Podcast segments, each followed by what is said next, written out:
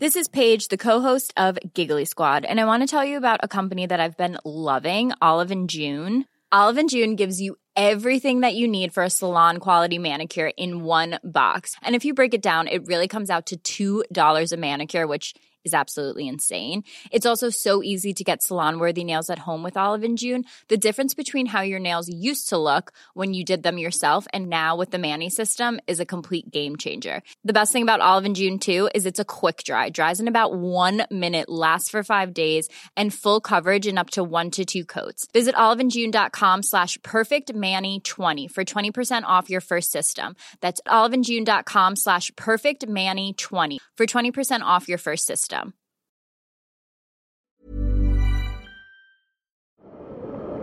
C'est le podcast montagne du Dauphiné libéré. Les interviews et les récits, les légendes de l'alpinisme, les champions de ski, le jour où tout a basculé, les grandes et les petites histoires, les exploits et les expéditions, mais aussi les drames, les sagas, les inventions et les pionniers. Voici Histoire d'en haut.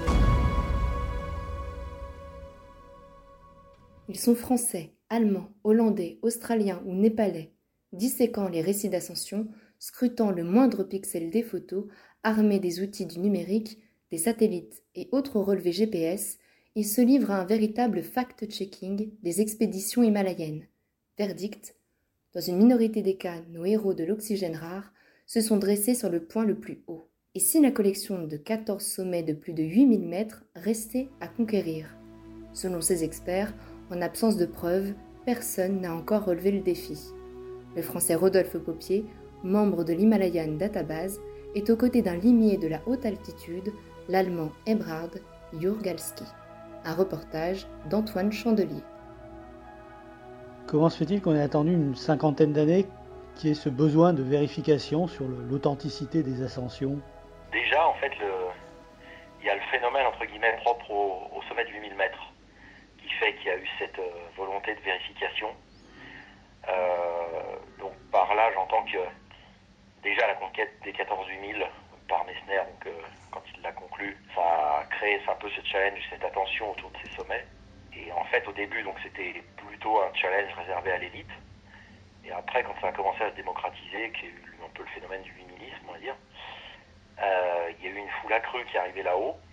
Et euh, les chroniqueurs himalayens, en particulier, donc bah, l'Himalayan de Tabas, d'un côté de Mi-Soleil, et puis de l'autre côté, Ida Zunders, initié par, Arthur Galski.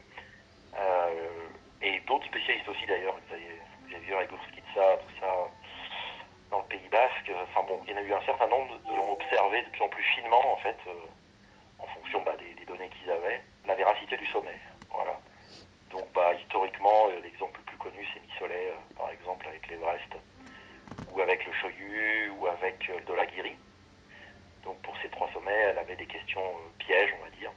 C'est-à-dire que tous les, les, Himalayistes, les alpinistes qui redescendaient de, leurs expéditions passaient à, Katmandou, donc voir Missolet, qui était une, ancienne journaliste hein, anglo-saxonne qui vivait à Katmandou et qui donc, quelque part, les mettait sur le grill. Ben alors oui, ça s'est fait progressivement, puisqu'à l'origine, elle couvrait l'actualité politique du Népal.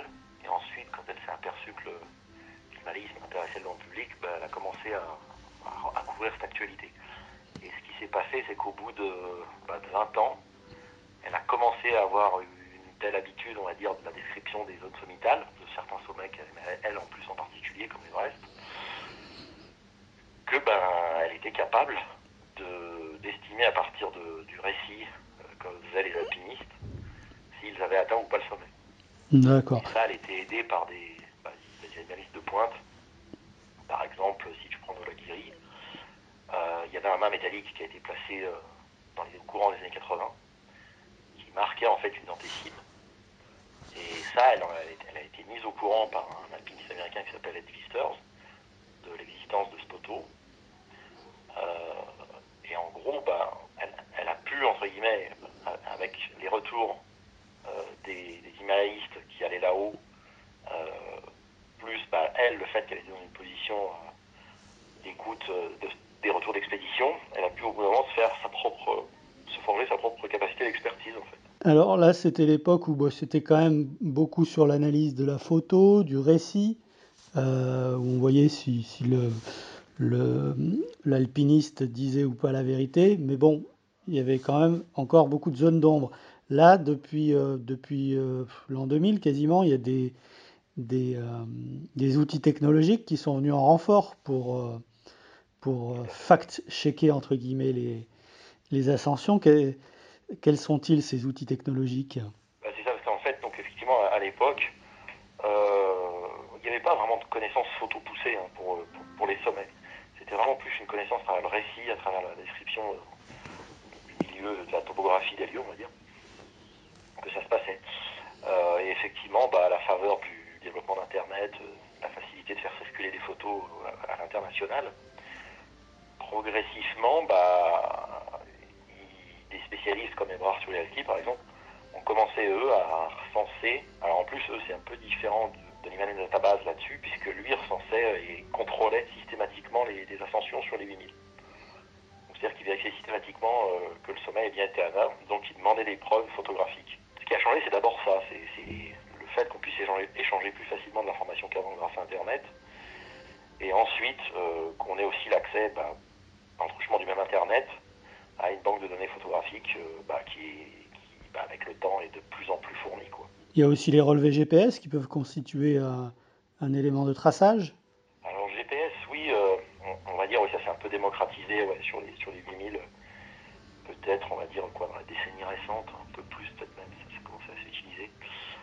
Euh, donc oui, on a effectivement, des fois, on vérifie des sommets par les coordonnées géographiques, coordonnées géographiques ça arrive. On a un cas, par exemple, récemment au camp Chenyunga d'un alpiniste chilien, dont on sait qu'il est arrivé, en gros, dans la zone sommitale grâce à ses coordonnées, par exemple. Et aussi, bon, par, on va dire, également par le fait que l'année d'avant, il était censé, il croyait être allé au sommet, mais qu'il était arrêté une centaine de mètres en dessous. Depuis dix ans, il y a eu plusieurs affaires hein, qui mettaient un peu euh, la lumière hein, sur, euh, sur ces, ces, ascensions qui n'avaient pas forcément eu lieu ou pas telles qu'elles avaient été décrites. Donc, euh, vous-même, Rodolphe, c'était l'affaire Ulichtek hein, sur le Shishapangma et, euh, et l'Annapurna. Et donc, il y a deux ans, je crois, euh, euh, l'ensemble de, tous ces spécialistes, hein, ces fact-checkers, vous avez mis au jour un peu une étude sur le fait qu'en en fait, il y a trois sommets de 8000 principalement, où la plupart des ascensionnistes ne, vont jamais au bout.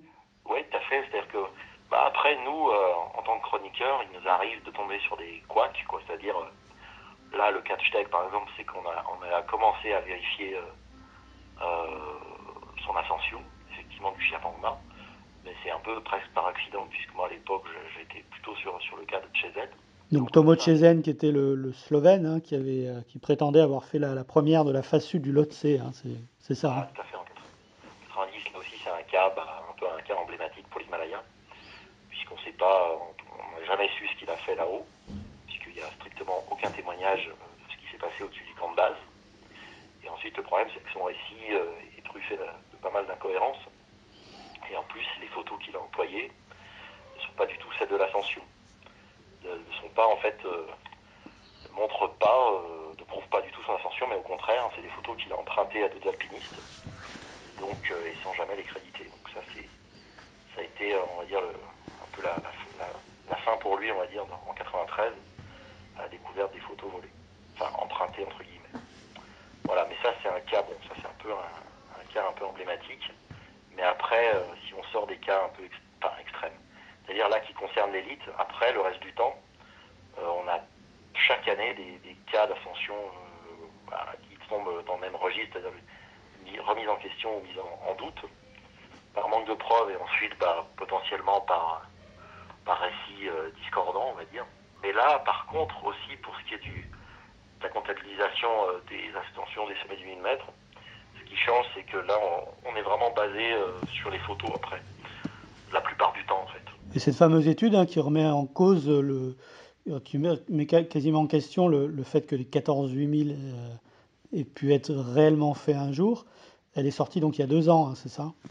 Oui, c'est ça, en 2019, parce qu'en fait, ce qui s'est passé, c'est qu'on a commencé Kebrart, là aussi, nous a dit bah, est-ce que vous pourriez. Euh, enfin, il m'a dit en 2012, il m'a demandé de l'aider, en gros, parce que bah, sur la Napurna, il ne comprenait pas ce qui se passait. Euh, il y avait des semiteurs dont il sentait qu'il n'était pas au sommet, mais il ne savait pas le montrer. Donc on s'y est mis tous les deux. Et au bout d'un moment, on a commencé à déconstruire, en fait, littéralement, à faire un peu de l'archéologie topographique, je ne sais pas comment il faut appeler ça. Mais en gros, à reconstituer la zone sommitale complète à partir des photos des, des sommiteurs. Et donc ça, pour, en premier pour la Purna, ensuite pour Manaslu, et enfin pour le Doagiri. Et en fait, ce qu'on a mis au jour à chaque fois, c'est qu'il y a un paquet de gens en fait qui étaient, oui, qui pas arrivés au sommet même de, pour ces trois montagnes. C'est souvent des, gens qui, pensaient être au sommet de, de bonne foi, sincèrement, mais qui en fait n'y étaient pas. Parce qu'il faut dire aussi que c'est des sommets euh, dont le final est un peu complexe, comme la Napurna, qui, qui en fait une, le sommet est une, une arête de 150 mètres avec plusieurs euh, corniches, hein, c'est ça C'est ça, c'est ça exactement. Donc c'est pour ça que nous on, pense, hein, parce que enfin on peut que se projeter sur, on peut que s'imaginer à la place de ces Himalayistes qui sont crevés là-haut. Euh, quand il faut commencer à réfléchir où, où, se trouve le sommet à plus de 8000 mètres, quand on est complètement cuit, on peut, on peut qu'imaginer que ce soit euh, qu'il y en ait très peu qui, qui, qui aient encore la lucidité pour le faire. il y en a qui arrivent à le faire, mais pas tous.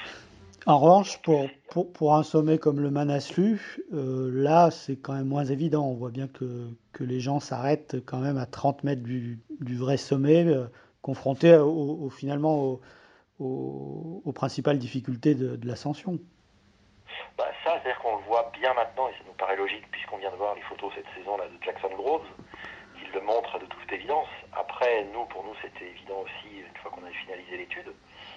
Mais là, effectivement, ce qui change maintenant, et ce qui nous paraît évident grâce à ces images, euh, il y a encore deux ans, ça n'était pas du tout euh, pour la majorité des gens, et même des sommiteurs, ben, des, parmi les 14 000, de très grands alpinistes euh, qui, se sont fait avoir. Quoi. Donc encore une fois, c'est ce qui est euh, dégagé comme connaissance ben, par notre équipe, notamment, euh, enfin en particulier, pardon, euh, ben, vraiment à partir de travaux sur des années où on s'amuse à, trier des photos de sommet, euh, encore une fois, bien souvent, les, alpinistes eux-mêmes ne savent pas. Quoi. Mhm. Euh, il y a plein de fois, on a montré ça à des himalayistes. Bah, un en particulier, par exemple, Ralf Limowitz, himalayiste allemand, lui, il est tombé des nues au début. Quoi. Il, il, a, déjà, il se demandait comment on avait fait, alors qu'en fait, pour nous, c'était beaucoup plus simple que, que, de se rendre sur place et de vérifier. Quoi, et alors, est-ce que c'est une, véritable remise en question de l'histoire de l'himalayisme? Est-ce que même, même Messner, on n'est pas sûr qu'il a bien fait les 14 8000 Oui, tout à fait. Pour l'instant, en fait, on a, bah, on a personne, on a trouvé personne euh, qui ait vraiment fait le culmen de chacun, seulement de ces trois sommets. On avait d'autres cas parmi les 14 8000 où on savait qu'ils n'avaient pas atteint d'autres sommets, parce qu'il y a d'autres antécimes sur d'autres sommets, au Makalu, au, Broad Peak et sur quelques autres encore. Euh, il y a le cas classique du Choyu, par exemple, si on arrive au plateau, ben, en fait, le sommet du Choyu, par exemple, est immense, c'est un grand plateau, et en fait, ton, sommet même se situe à l'extrémité sud du plateau. Ce qui se passe, c'est vu que la, voie arrive du nord-ouest, euh, beaucoup se, se, sont arrêtés au plateau. Et ça, c'était la question piège, par exemple, de Missolet, parce que vous voyez l'Everest. Si on arrivait qu'au plateau, en fait, on a une arête qui cache la vue sur l'Everest, le et tout ça. Tandis que si tu arrives au sommet, là tu le vois. Par exemple, c'était une de ces questions pièges. Et Messner, ce, les doutes sur, euh, sur ces ascensions Messner, bah, les, les, doutes, c'est sur l'Annapurna, en fait. On pense qu'au vu de son récit, dans lequel en fait, il explique qu'au sommet, il voit le camp de base. Ça, nous, on sait que c'est impossible en fait, du sommet même. Donc, ce qui tendrait à dire qu'il sera sans doute plutôt euh, qu'il ce qu'on a appelé la jonction des arêtes. C'est-à-dire, euh, mmh. quand on prend son récit, c'est-à-dire quand il finit la, l'arête sommitale, quand il prend l'arête sommitale, ce qu'il appelle le summit ridge, en fait, ce qu'il appelle summit ridge, c'est pas l'arête sommitale. C'est-à-dire que c'est l'arête sud, en gros, qui, au sortir de la face nord-ouest, permet ensuite, par une succession, là encore de passage pas facile du tout, d'arriver à la jonction des arêtes. Mais de la jonction des arêtes, il faut encore faire 70 mètres à l'est pour gagner 3 euh, mètres de dénivelé pour arriver au sommet. Donc à 3 mètres près, il, y était. Quoi. Voilà, exactement. Dénivelé 3 mètres, en distance 70 mètres. Donc ça, effectivement, mhm.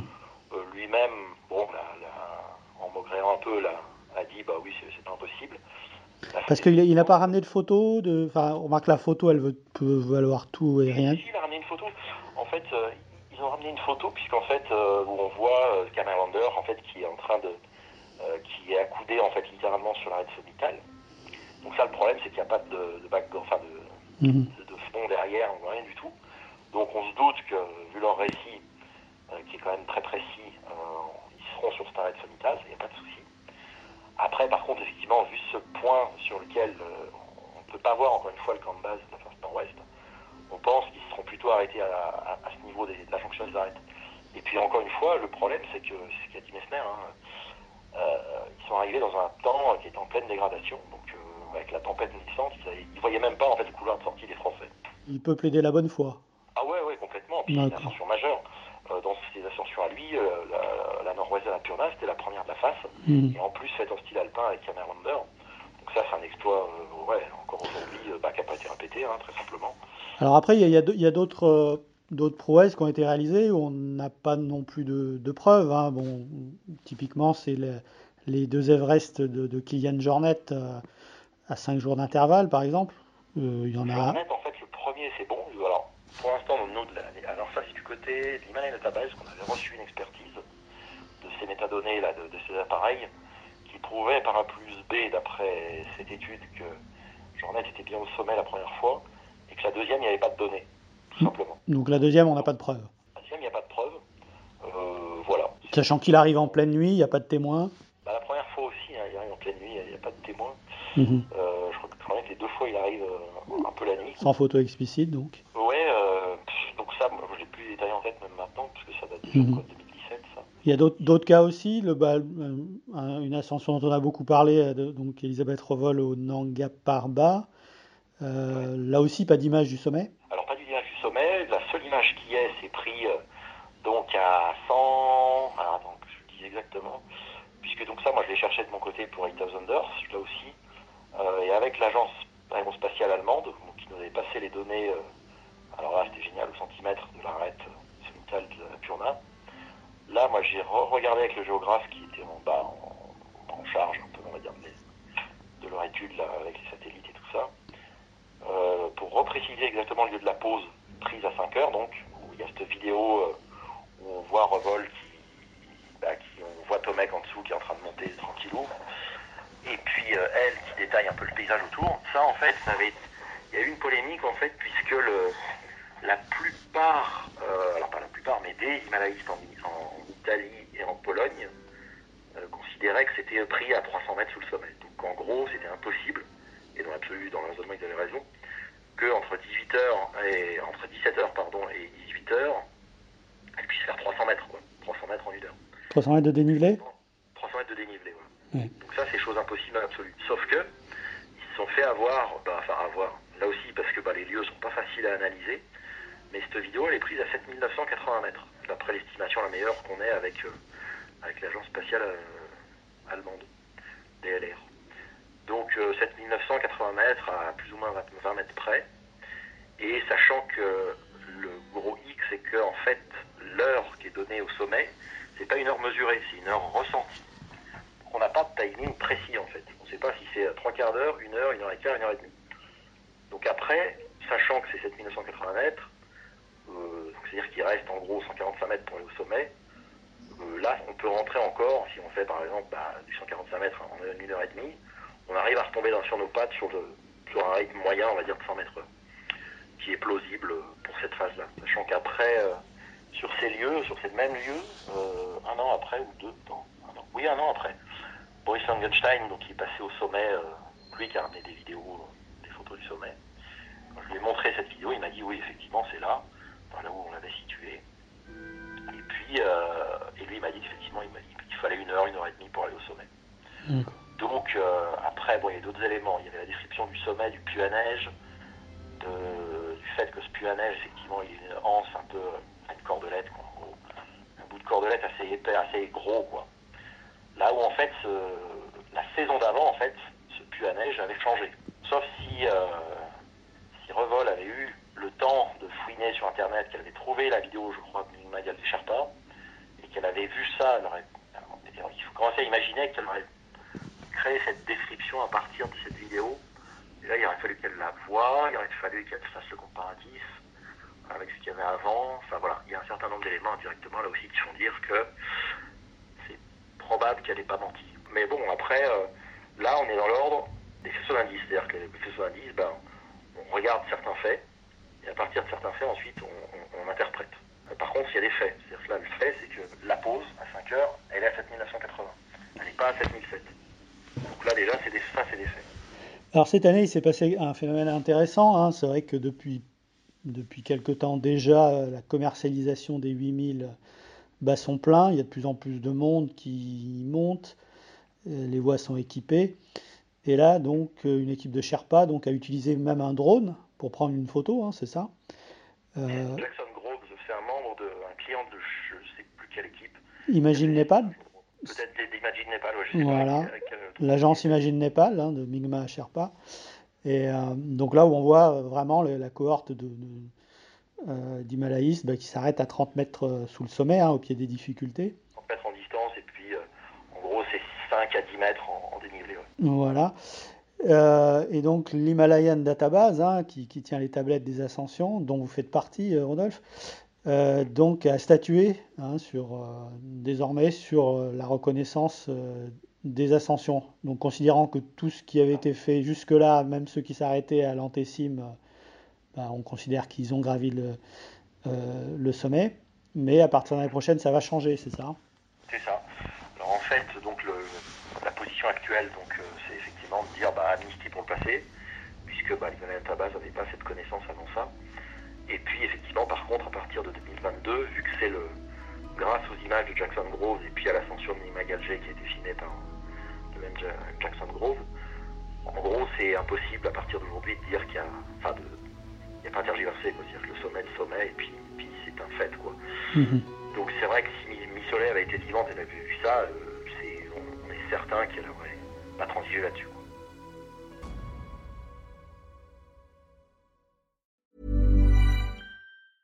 Hi, I'm Daniel, founder of Pretty Litter. Did you know cats tend to hide symptoms of sickness and pain? I learned this the hard way after losing my cat, Gingy. So I created Pretty Litter, a health monitoring litter that helps detect early signs of illness by changing colors, saving you money and potentially your cat's life. Pretty Litter is veterinarian developed, and it's the easiest way to keep tabs on your fur baby's health right at home. Go to prettylitter.com and use code ACAST for 20% off your first order and a free cat toy. Terms and conditions apply. See site for details.